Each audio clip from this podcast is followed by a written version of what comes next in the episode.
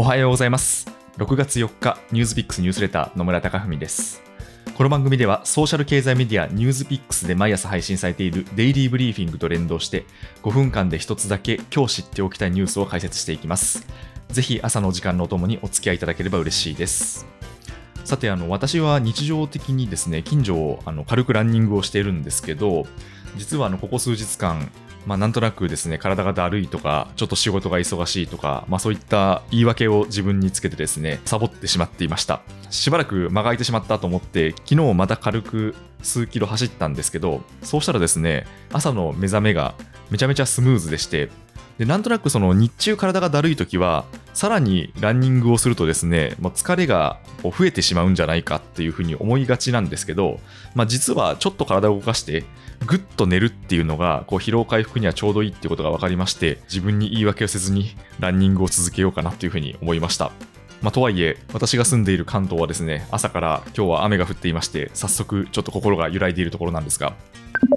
今日はエネルギーに関するニュースを取り上げていきます。アメリカのマイクロソフト創業者のビル・ゲイツ氏が会長を務める原子力ベンチャーのテラパワーと、えー、アメリカの電力会社パシフィコープはワイオミング州に次世代型の原子炉第1号を建設します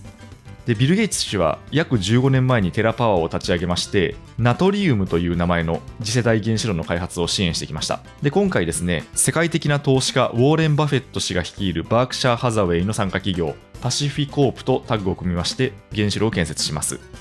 でこれについては政府側も積極的でして、ワイオミング州のマーク・ゴードン知事は、このナトリウムはエネルギー業界を変えるでしょうと発言していまして、あとはですね、アメリカのエネルギー省も昨年、ナトリウムの実証実験プロジェクトに約8000万ドルの資金提供をしていまして、今後数年間の追加支援も約束をしています。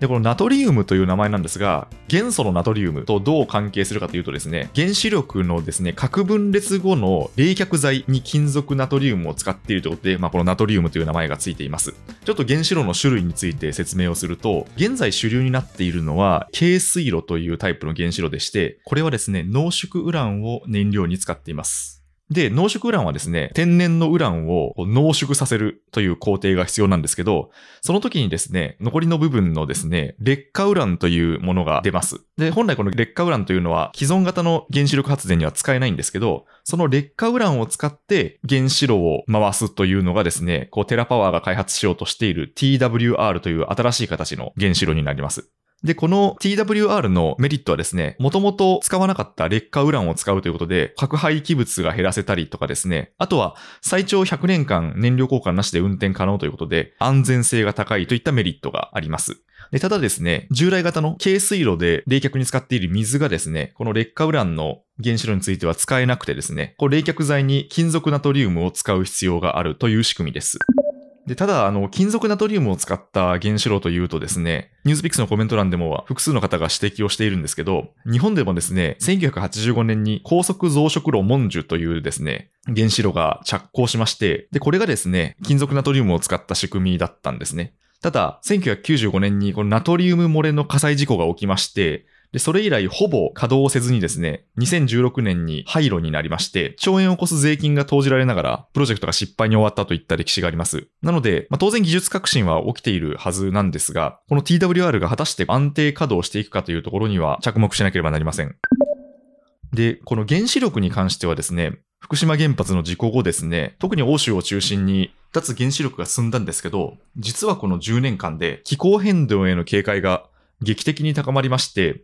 で、まあ、CO2 を排出しない原発を再評価する声が高まっています。で、日本の動きとしては、関西電力がですね、運転開始から40年を超えた美浜原発3号機の再稼働の方針を固めていまして、6月23日に再稼働、7月27日は営業運転を始める方針です。で、ただですね、原子力に関しては国内でも意見が割れていまして、昨日にはですね、現在検討が進んでいる政府の成長戦略案からですね、原子力発電を引き続き最大限活用していくといった文言が削除されたことが明らかになりました。で、これはですね、報道されているところによると、経済産業省は原発の活用が必要だという立場から表現を盛り込むように求めたんですが、再生可能エネルギーの拡大を重視する小泉進次郎環境大臣やですね、河野太郎規制改革担当大臣が反対しまして、この文言が削除されたということです。今年の秋までにですね、国の中長期的な政策指針であるエネルギー基本計画が策定されると見られていまして、その議論にも影響を与えそうです。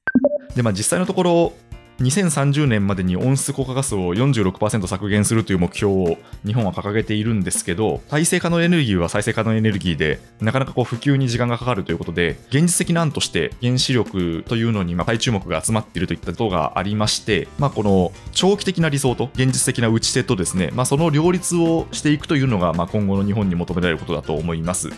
ニュースピックスニュースレター野村貴文でした。良い週末をお過ごしください。